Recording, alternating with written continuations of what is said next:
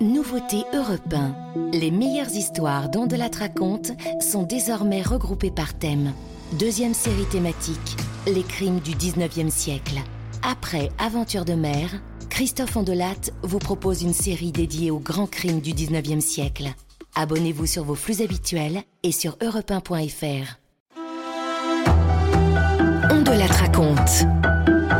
Christophe Ondelat.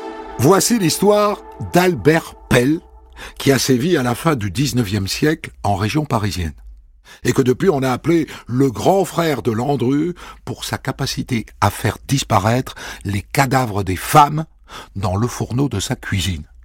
Une histoire que nous débrieferons tout à l'heure avec le professeur Frédéric Chauveau, professeur d'histoire contemporaine à l'université de Poitiers. Et il a travaillé sur le cas d'Albert Pell. La réalisation est signée Céline Lebras. Europe 1, Christophe Ondelatte.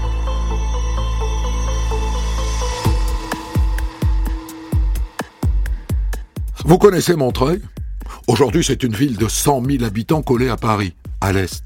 Mais au temps de mon histoire, c'est-à-dire à la fin du 19e siècle, les années 1880, c'est disons un gros bourg. Pas tout à fait un village, n'exagérons pas, mais une petite ville qui ne fait jamais parler d'elle. Ou si peu.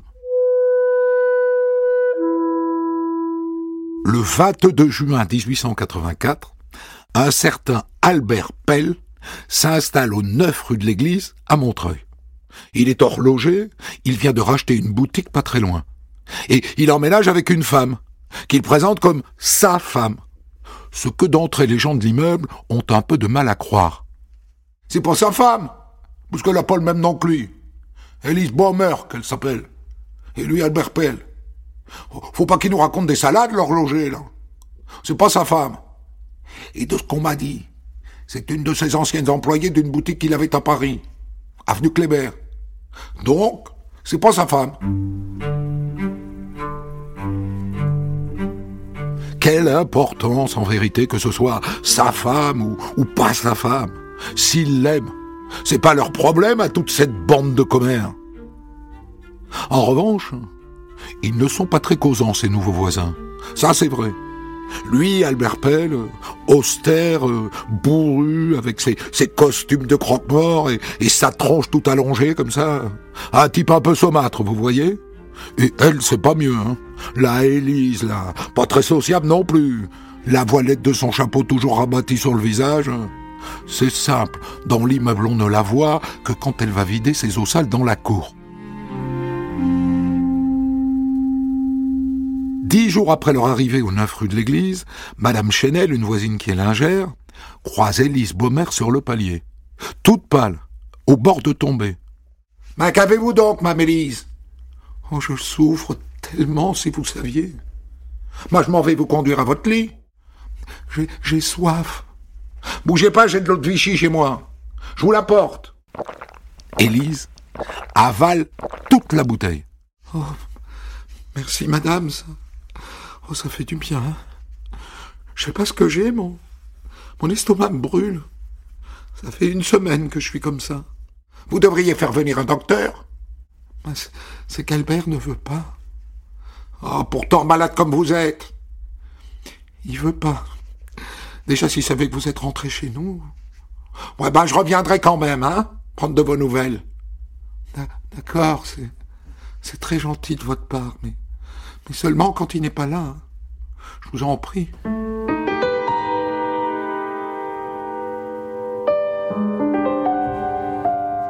Elle a l'air terrifiée, cette Élise. Et à partir de là, dans l'immeuble, ça se met à tailler des croupières à l'horloger. La concierge en tête, évidemment. Madame Weinspack. Oh, mais tout ce que vous me dites. C'est un monstre, cet homme. Je vais lui parler, moi. Le soir même, elle guette le retour d'Albert Pell. Et quand il entre, coiffé de son chapeau melon, elle sort de sa loge. Mal bonsoir, monsieur Pell. Il paraît que votre femme est souffrante. Oh, quelques petits malaises.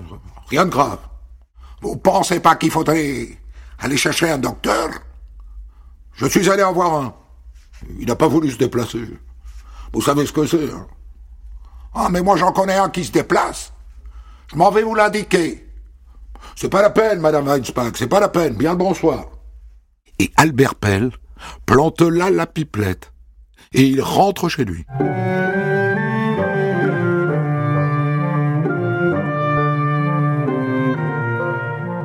Le lendemain, Madame Chenel, la voisine lingère, comme elle l'a promis, vient voir la malade en cachette.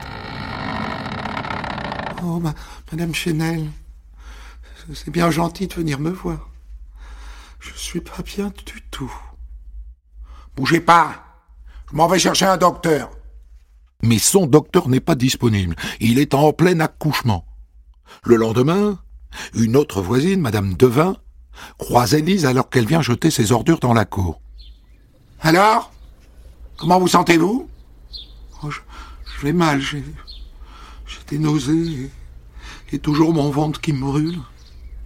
Il vous faut aller voir un docteur. Mais Albert ne veut pas, madame. Il, ne veut pas. Et Élise remonte chez elle. Et c'est la dernière fois que l'on voit Élise Baumer dans l'immeuble. Le lendemain, dimanche, le couple ne sort pas de chez lui. Et le lundi, c'est le 14 juillet. Albert Pell apposte sur sa boutique un petit panneau. Fermé pour cause de fête nationale. Et on ne le voit pas de la journée. Et le jour d'après, alors qu'il part travailler, la concierge l'alpaque devant sa loge. Bien le bonjour, monsieur Pell. Alors, comment va madame Pell? Elle va mieux? Oui, oui, elle va mieux. Elle est partie chez des amis pour se reposer. Partie chez des amis? Mais enfin, la concierge qui a les yeux partout et les oreilles ailleurs n'a pas vu de fiacre s'arrêter pour venir la chercher. Et si la dame était partie à pied, elle l'aurait vu. Elle voit tout, Madame Van Spack. Tout. C'est pour ça qu'on la paye, d'ailleurs. Et elle ne se force pas beaucoup. Et à partir de là, dans l'immeuble, ça se met à jaspiner. La voisine, Madame Chenel, en tête. Oh, quand même, moi, moi qui me suis inquiété d'elle. Elle aurait pu me dire au revoir, hein? Je l'ai vue samedi, elle avait l'air si malade. Je, me demande même comment elle a pu se lever et partir en voyage. Mais c'est dans la soirée que ça se gâte, quand une odeur épouvantable se répand dans la cour. Monsieur Klein et sa femme qui habitent au rez-de-chaussée doivent fermer la fenêtre malgré la chaleur. Et le lendemain, c'est pire. La concierge va vérifier les poubelles, Oh, je comprends pas. Il n'y a, pas de la crever. D'où ça vient, cette odeur? Et ça dure comme ça pendant deux jours. Au bout de deux jours, le nez tendu, la concierge identifie la source de l'odeur. Une petite fenêtre de l'appartement de Monsieur Pell. Alors elle monte l'escalier, elle va sur le palier. L'odeur vient de là aussi. Cela dit, elle sait que M. Pell se livre à des expériences de chimie. Il en a parlé avec un voisin, c'est peut-être ça. Une mixture qui a mal tourné. Alors elle frappe à la porte. Monsieur Pell Monsieur Pell L'autre entr'ouvre la porte. Il a la tête des mauvais jours. Qu'est-ce que c'est? Bah, C'est-à-dire, monsieur Pell, c'est, c'est à cause des odeurs qui, qui, s'échappent de votre fenestron, là, dans, dans la cour. Les gens se plaignent, vous comprenez? Eh bien, je fermerai la fenêtre, voilà tout. Et comment va Madame Pell? Elle est bien malade. Bonsoir. Et il lui claque la porte au nez.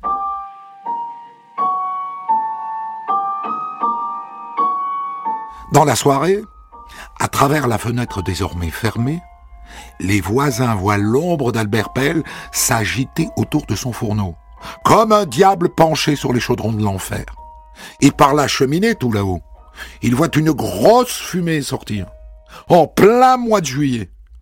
La concierge, Madame Van Spack, est bien sûr aux premières loges. Oh, regardez-moi ça. Mais qu'est-ce qui manigance encore je suis là? C'est pas bien normal de chauffer à rouge en plein été. Il va faire éclater la cheminée, l'animal. À un moment, Pelle se rapproche de la fenêtre. Il s'aperçoit que tout l'immeuble le regarde. Alors il tente un grand drap noir en travers. Rideau. Le lendemain, une nouvelle odeur vient remplacer la précédente. La concierge renifle.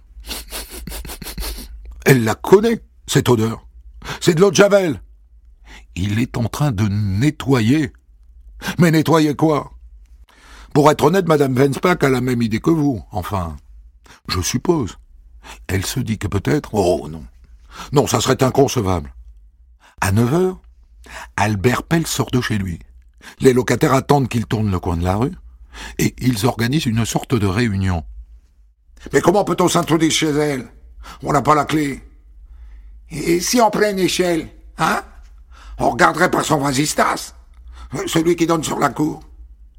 Mme Chenel, vous qui êtes si jeune et légère. La lingère grimpe à l'échelle, elle colle son regard à la vitre. D'après ce que je vois, c'est tout propre. Hein mais le lit n'est pas fait. Et le fourneau, vous, le voyez? Ben, il, est éteint.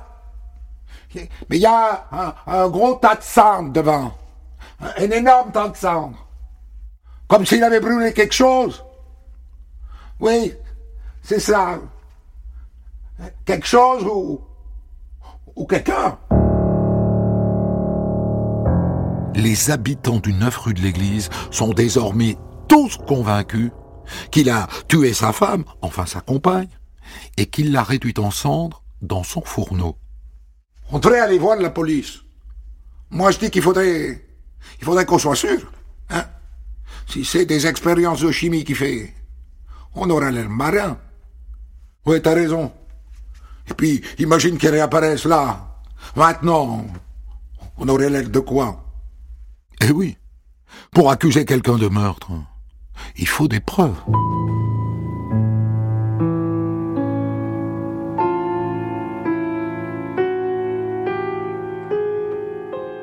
Le lendemain, la concierge demande une fois de plus à Albert Pell Et votre femme, monsieur Pell?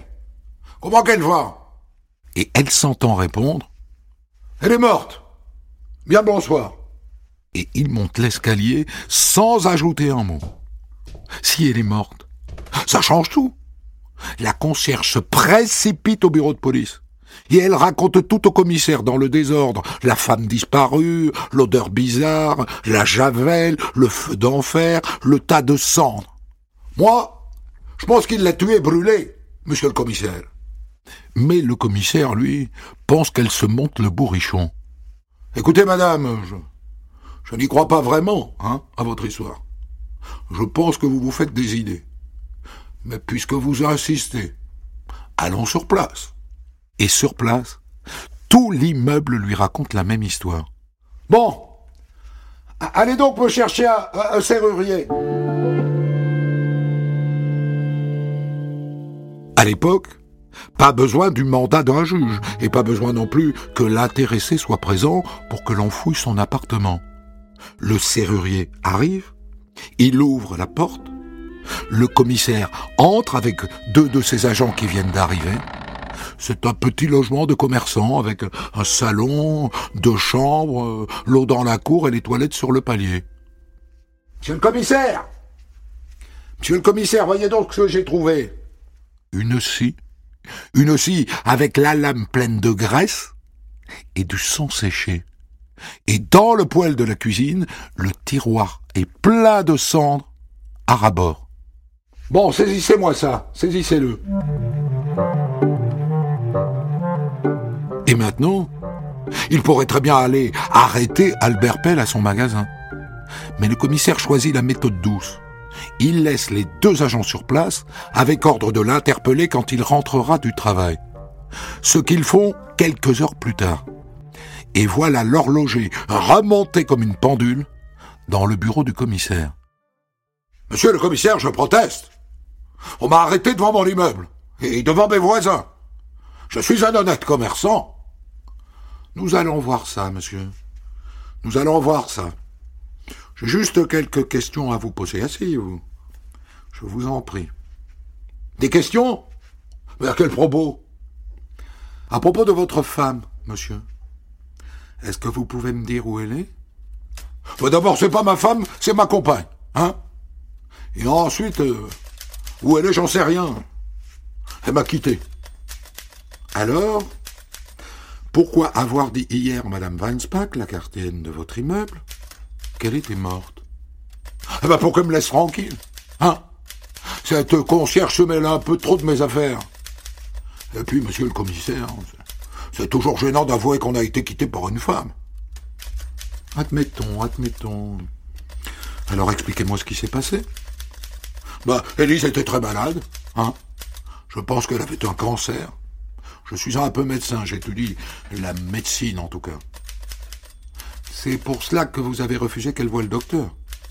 À quoi bon dépenser de l'argent, hein, quand on a quelqu'un qui fait aussi bien l'affaire à la maison? Continuez, monsieur Pell.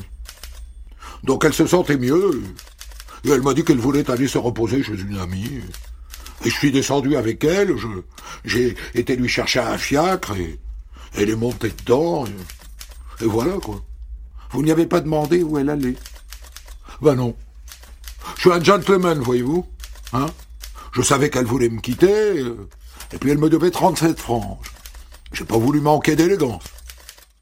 Pour quelqu'un qui n'a pas senti l'odeur de charogne et qui n'a pas vu brûler le four à rouge, ça peut se tenir. Mais le commissaire ne se fait pas embrouiller le cerveau. Bien, monsieur Pell. Je vous arrête pour meurtre. Messieurs, conduisez M. Pell en prison. C'est un scandale, enfin, c'est une erreur judiciaire, je, je me plaindrai. Sauf que maintenant, il faut des preuves. Un couteau taché de sang et un tiroir de sang ne suffisent pas. Ni les témoignages des voisins qui ont senti l'odeur et qui ont vu la cheminée fumer. Il faut du concret. Le mari a dit que sa femme voulait le quitter et qu'il était allé chercher un fiacre. Alors les policiers trouvent un fiacre, un seul, le 88-85, qui a chargé une femme, ce soir-là, à Montreuil. Mais il décrit la femme et ça n'est pas Élise Baumer. Les policiers rencontrent ensuite une des amies d'Élise Baumer, Madame Mariette. Je, voudrais vous montrer une lettre, monsieur le commissaire. Une lettre que j'ai reçue dès le début juillet. Où que je l'ai mise Ah La voilà. J'irai chez vous lundi car j'aurai des choses à vous dire. Hélas, je ne peux pas vous écrire tous mes ennuis car il y aurait trop à vous conter. Je n'ai personne que vous pour me consoler de mes malheurs sans fin. Ne m'écrivez pas avant que je vous ai vu. Et elle est venue Ah ben non. Et depuis j'ai pas de nouvelles. Vous pensez qu'il lui est arrivé quelque chose? Je le pense, oui. En effet. Il est temps de remettre Albert Pell sur le grill. Bien, monsieur Pell, parlons de cette odeur dont les voisins se sont plaints au moment de la disparition de votre femme. Expliquez-moi. Enfin, c'est pas ma femme, je vous l'ai dit, c'est ma compagne. Entendu, monsieur Pell, entendu. Alors? Eh ben, Elise était très malade, hein. Alors j'ai désinfecté, monsieur le commissaire, voilà tout. Les odeurs venaient de là. Elles venaient de mon souci d'hygiène, il n'y a rien d'autre. J'ai d'abord brûlé les draps, et puis les vêtements, ce qui sentait très mauvais. Et puis j'ai tout passé au chlore. Monsieur Pell, chez vous, on a retrouvé une scie pleine de sang. Vous avez une explication? Oh, c'est une vieille scie. Elle me servait à découper la viande de cheval, d'âne et de mulet que, je donnais aux employés de mon ancien commerce. C'est moins cher, hein, c'est pour ça. Il a réponse à tout, le diable. La police fait paraître un avis dans la presse pour tenter de retrouver Elise Baumer. Ça ne donne rien.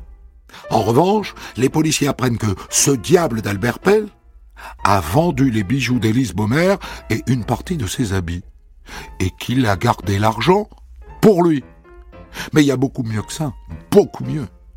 Les policiers découvrent que dans l'entourage de ce monsieur Pell, les femmes tombent comme à gravelotte, à commencer par sa propre mère.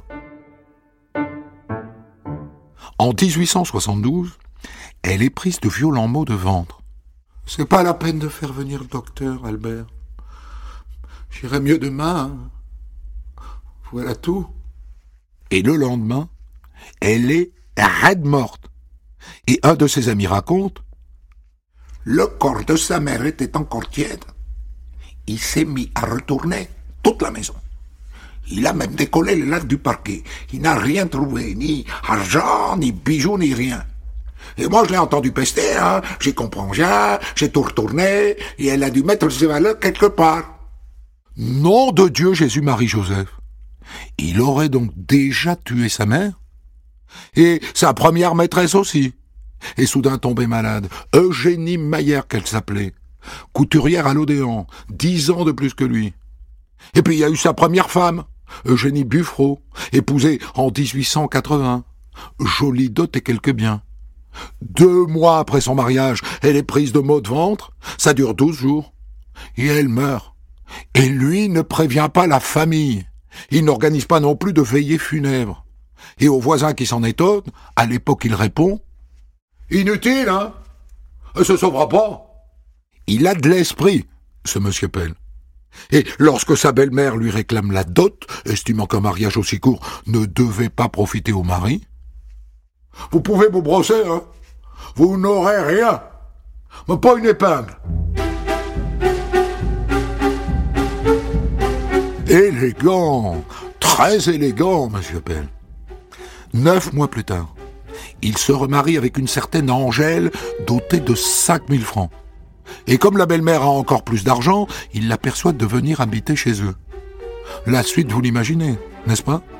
Les deux femmes, la mère et la fille, tombent malades. Des maux de ventre épouvantables.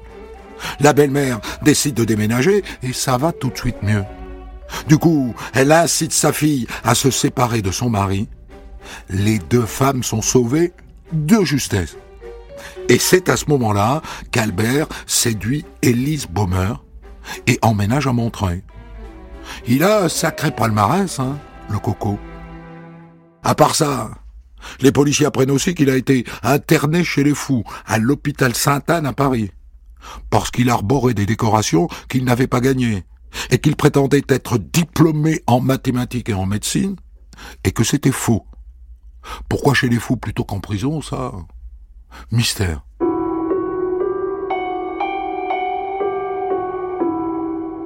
Le juge d'instruction, maintenant chargé de l'enquête sur la disparition d'Élise Baumer, ordonne d'exhumer le corps de la première femme de Pelle, Eugénie Buffron, et de le confier à deux docteurs. Monsieur le juge, nous avons fait des prélèvements, tant sur le cadavre que sur la terre autour du cercueil, et réalisé ensuite des analyses. Eh bien, figurez-vous que nous avons trouvé de l'arsenic. Sur le corps, il y en a dans l'abdomen, dans le foie et dans le rein, et il y en a aussi tout autour du cercueil. Elle a été empoisonnée, votre Madame Buffron. Mais rassurez-vous, Albert Pell a une explication. De l'arsenic Mais c'est parce que prenait de la liqueur de Fowler. Chacun sait que c'est un médicament qui contient de l'arsenic. Peut-être, peut-être, monsieur Pell. En attendant, vous êtes renvoyé devant la cour d'assises pour meurtre, au pluriel, celui de votre première femme, Eugénie Buffreau, et celui bien sûr de la dernière, qui n'était pas sa femme, Élise Baumer. Le procès d'Albert Pell s'ouvre aux assises de Paris le 11 juin 1885. C'est une belle affaire d'empoisonnement, elle passionne les journaux depuis le début, et donc elle attire les foules au palais de justice de Paris. Aucun ténor du barreau n'a accepté de défendre Albert Pell. C'est dire si tout le monde pense qu'il est cuit d'avance. Hein. Du coup, c'est un avocat commis d'office, maître Joly, qui s'y coule. Sur une table, au milieu de la salle d'audience, trônent les pièces à conviction. Des échantillons de terre prélevés sur la tombe d'Eugénie Buffreau, la première femme d'Albert, la fameuse scie avec laquelle il aurait découpé Élise Baumer, et enfin le fourneau dans lequel il aurait brûlé son corps. Et comme d'habitude, Albert a réponse à tout.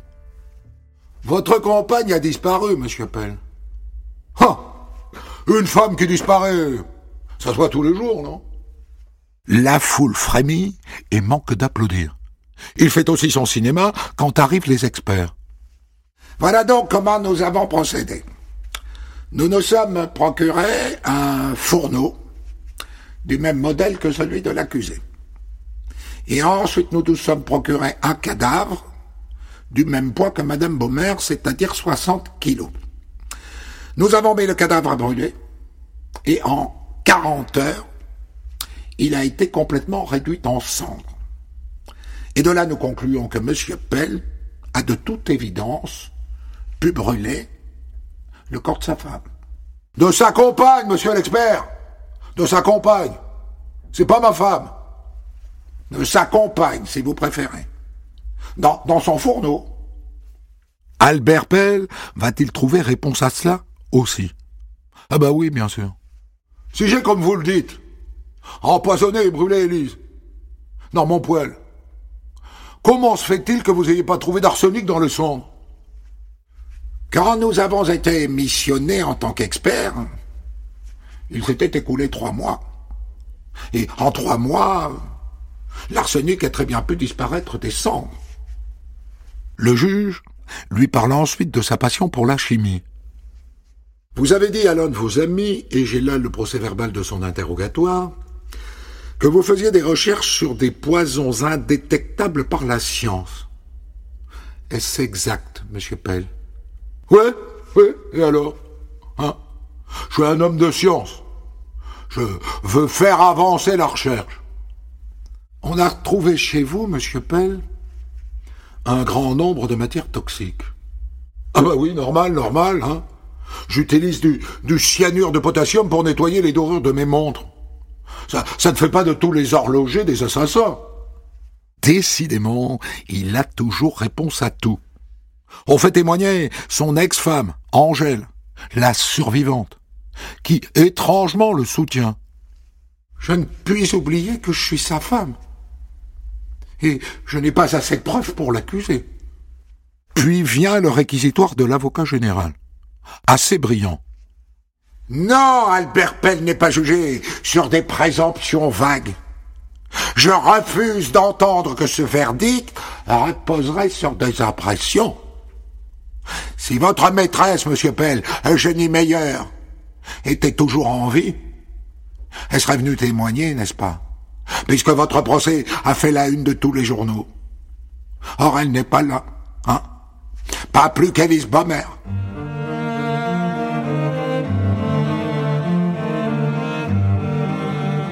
Sans surprise, il réclame la peine de mort. Maître Joly, l'avocat de la défense, qui est commis d'office et qui n'a aucune expérience, tente de démontrer l'absence de preuves. Il est mauvais et ça se voit. Le jury se retire. Il décide d'acquitter Albert Pell du meurtre de sa première femme Eugénie. Ce qui est étrange parce que, pour le coup, il y a des preuves. L'arsenic. En revanche, il condamne Albert Pell à la peine de mort pour le meurtre d'Élise Baumer.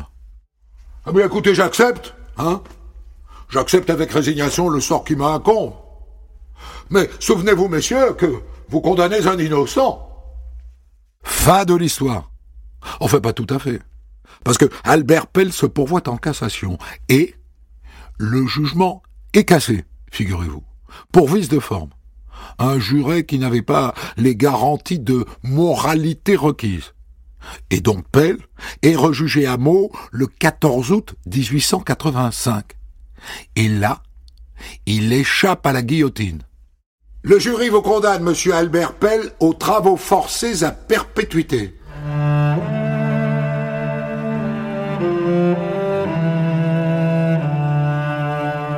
On l'envoie au bagne de Bourail, en Nouvelle-Calédonie. Il y reste presque 40 ans. Il est meurt en 1924 à l'âge de 74 ans, devenant ainsi le plus vieux bagnard de l'histoire de France.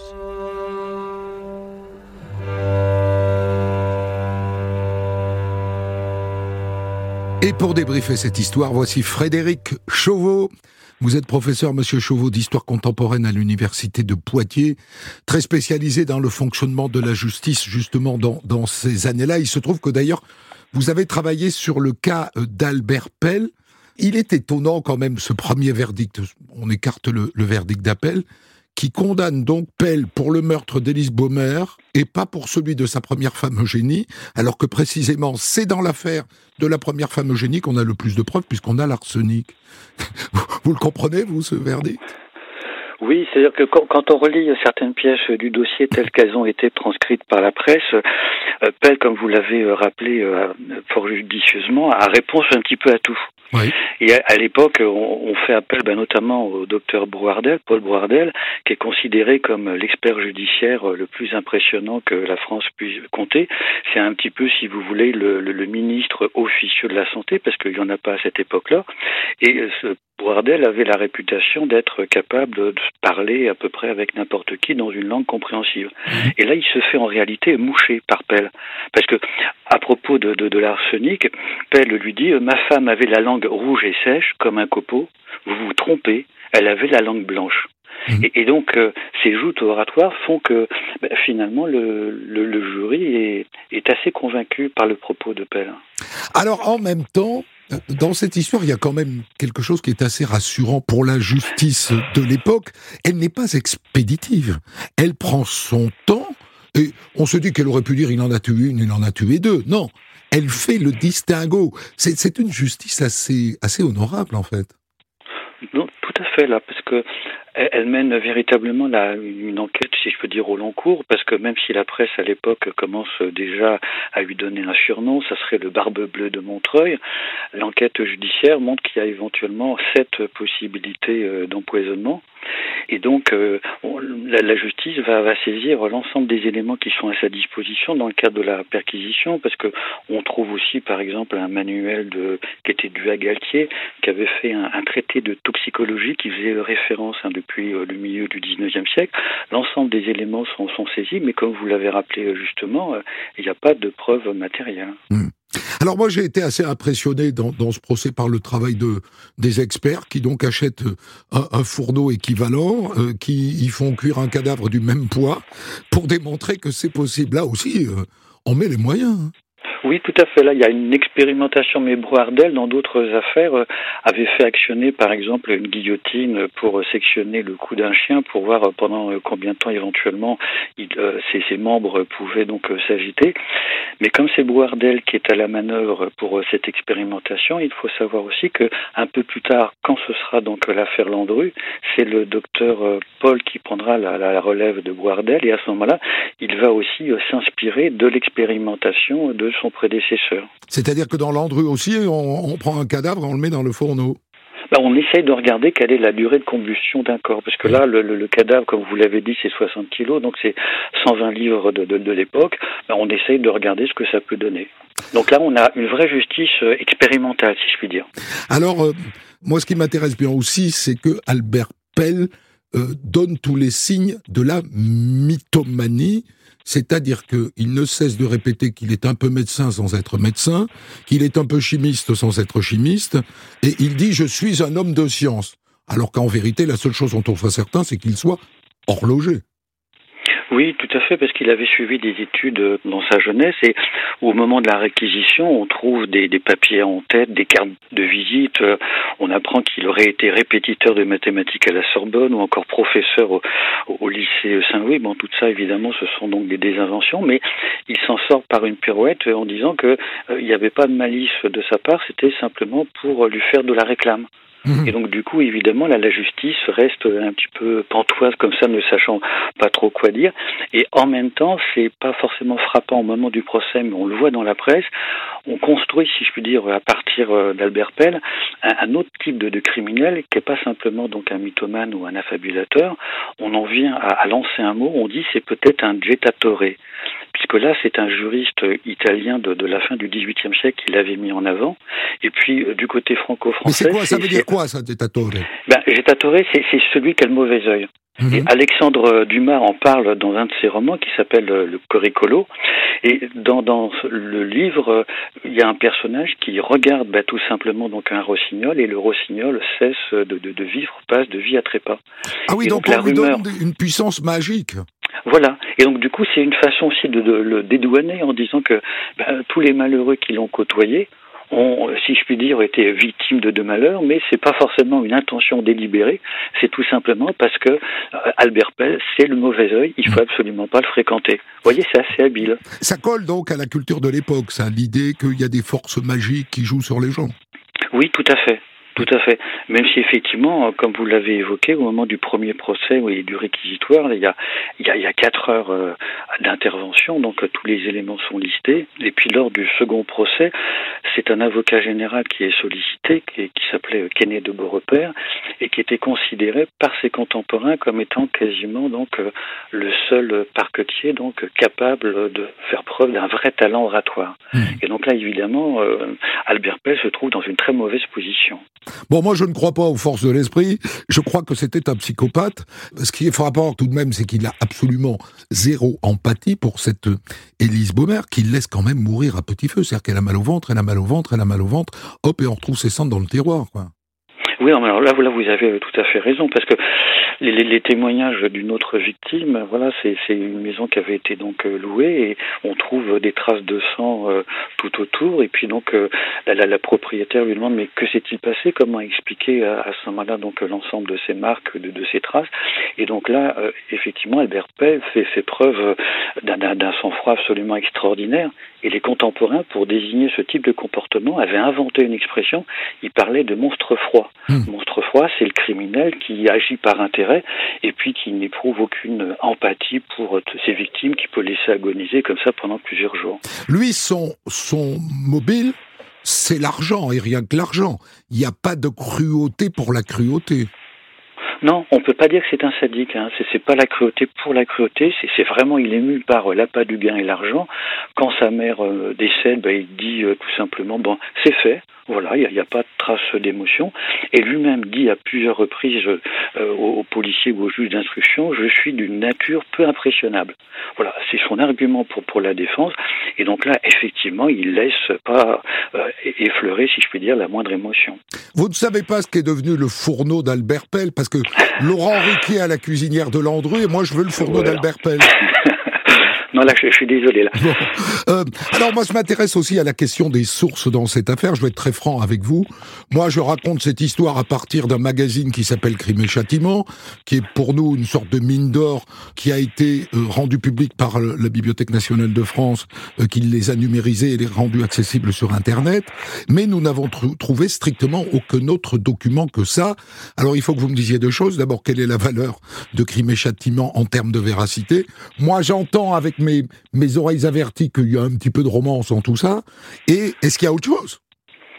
Autour de crime et châtiment, honnêtement, c'est souvent euh, en, en, fonction de la manière dont c'est composé. Il y, a, il y a, deux parties. Il y a, il y a l'enquête qui est davantage romancée, mais par contre, souvent, le compte rendu donc du procès est assez euh, fidèle. Bon. Voilà. Donc, Vous quand on n'a pas autre chose, si je puis dire, ça, on peut l'utiliser, hein, tout à fait. Bon. Et là, la difficulté évidemment de cette affaire, c'est que si, si j'ai bien suivi, c'est un, un, magistrat à la fin des années 30 qui voulait rédiger euh, un ouvrage sur l'affaire Pell, qui, qui, a eu l'autorisation de de, de, de l'utiliser, de l'emmener avec lui, et le dossier en fait n'a jamais été restitué euh, aux archives. Donc du coup, la seule chose qui reste, c'est la presse. Mmh. Alors l'affaire a occupé pendant plus de dix mois voilà l'ensemble des périodiques, des quotidiens, des hebdomadaires.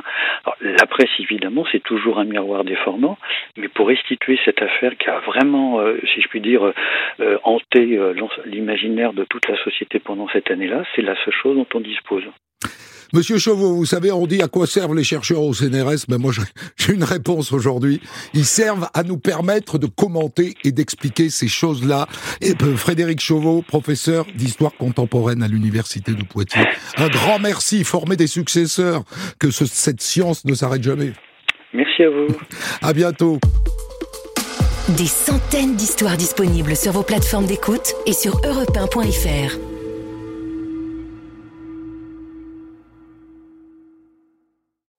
Découvrez l'histoire du jour dont de la raconte à 14h sur Europe 1 et dès 6h du matin en podcast.